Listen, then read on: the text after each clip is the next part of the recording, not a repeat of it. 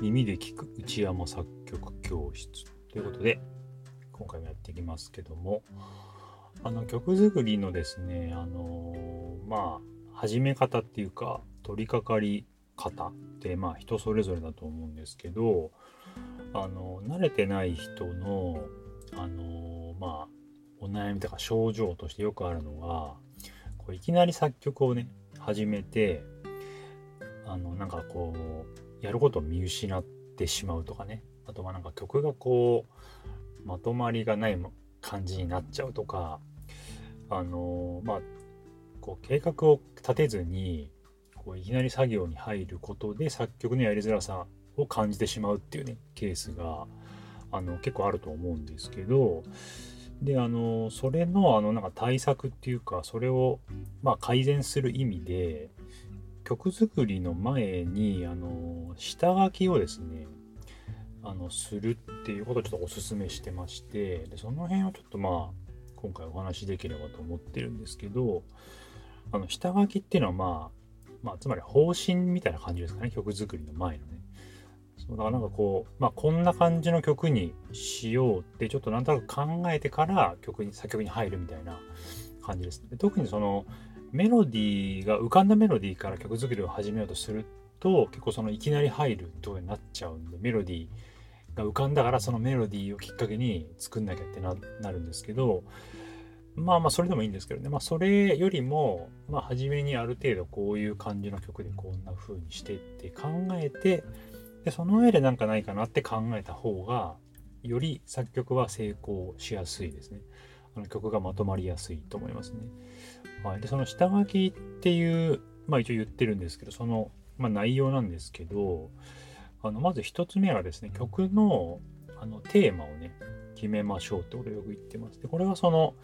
まあなんだろうなテーマっていうかまあこんな感じの曲にしようっていうようなまあざっくりしたイメージですね。はい。で、まあ、テーマっていうほど行々しくなくて、それを事前に考えるっていうのが、まあ、大事かなと思います。で、その、まあ、こんな感じの曲っていうのは、具体的にはなんかジャンル的な、ちょっとロックな感じでいこうとか、まあ、ちょっと大人っぽい、R&B っぽい感じでいこうみたいな感じで、曲のジャンル、曲調っぽい感じでいってもいいし、あとはそのもうちょっと情緒的な、なんかこう、切ない雰囲気の曲とかね、あとはなんか明るくて元気になる曲みたいな感じでその情緒面でジャンルを決めてもいいと思いますね。でもっと言うとそのなんかサンプル曲みたいのがあってでこの曲みたいな雰囲気の曲みたいな風にやれると一番明確かなと思いますね。うんまあ、そのジャンルって結構まあなんだろうな人によってもそのロックの定義がね人によって違ったりするんでなんか一概にこう言えないところがあると思うんですけどまあ一応、まあ、自分の中でこういう感じの雰囲気の曲っていう風に事前に決めておくといいと思いますね。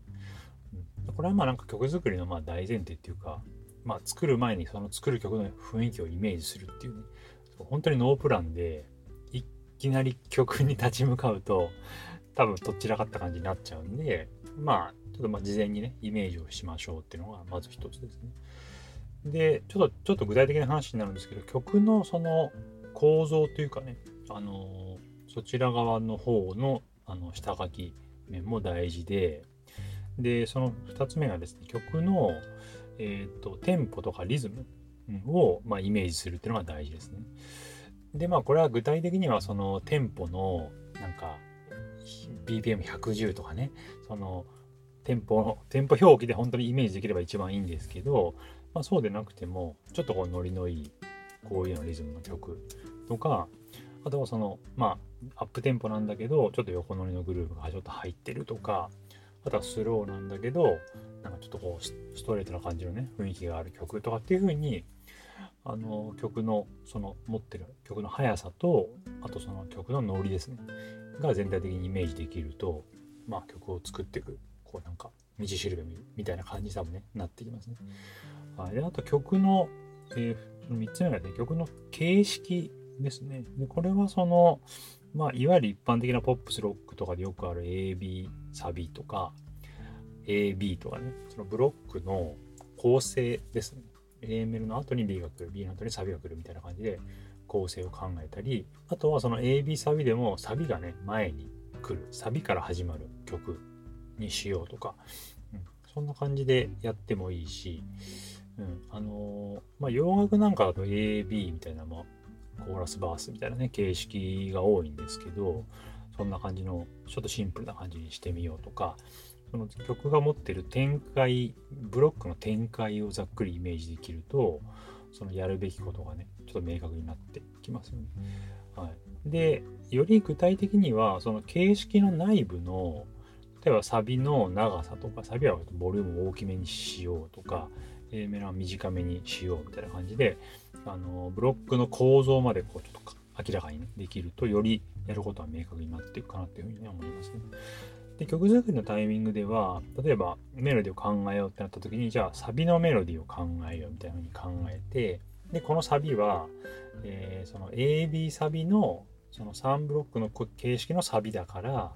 ちょっとこうなんかより分かりやすくキャッチーな感じにしなきゃとかっていうふうに考えたりとか、あとはなんか AB 型のその B の方のサビだから、その A と対比での方のサビだから、ちょっとこう、なんだろう、その部分だけなんか際立つように壮大なね、ボリュームのある感じにしようみたいな感じで、その形式が決まることでさ、そのブロックごとのやることも変わってくるんで、その辺を事前にイメージでできとくと、結構そこは作曲のね、あの道しるべにしやすいかなと思いますね。で、まあ、あの形式は、あの、まあ、作りながら決めていくこともできるんで、まあ、極論形式のイメージはなく、いきなり取り掛かってもいいんですけど、その曲がなんかこう散漫なね感じになってしまって困ってるっていう人はその辺りまでちょっと事前になんとなくでいいんで考えておけると望ましいかなと思いますね。はい、そんな感じです。で、あとはな、なんかそのより細かくはそのメロディーをこの A メロはちょっとこうなんだろうなあまりこう盛り上げすぎないようにしようとかサビはちょっと音域を広めにしようみたいな感じでその事前にねイメージできてるとその思い浮かべるメロディーの雰囲気も変わるし、えー、なんだろうなそのメロディーに求めるものっていうのがね、まあ、事前にイメージできるんで、まあ、その辺りも作曲が進めやすくなるのかなというふうに思いますね。はい、そんな感じで、まあ、下書きっていうほどね、大げさではないんですけど、曲のテーマと、あとは曲が持ってる、まあ、構成面ですね。テンポ、リズム、形式。で、形式の中身までちょっとイメージしておくと、作曲はより進めやすくなるかなというふうに思います。だからやっぱりそのメロディーから考えて、なんか行き当たりばったりでバーって勢いで作って、で、途中でね、行き詰まっちゃったりとか、あとはなんか、もともと考えてた曲と全然違う曲になったりとかってこともあったりするんでまあそれも楽しいんですけどねまあそれもまあ経てですねより曲をこう自分のコントロール下に置いておくって意味でその下書き事前のイメージっていうのをちょっとまあ活用してですねあのより理想とする曲に近づけやすいような作曲を、ね、目指していただければと思います。はい。では、今回はね、これで終わりになります。ありがとうございました。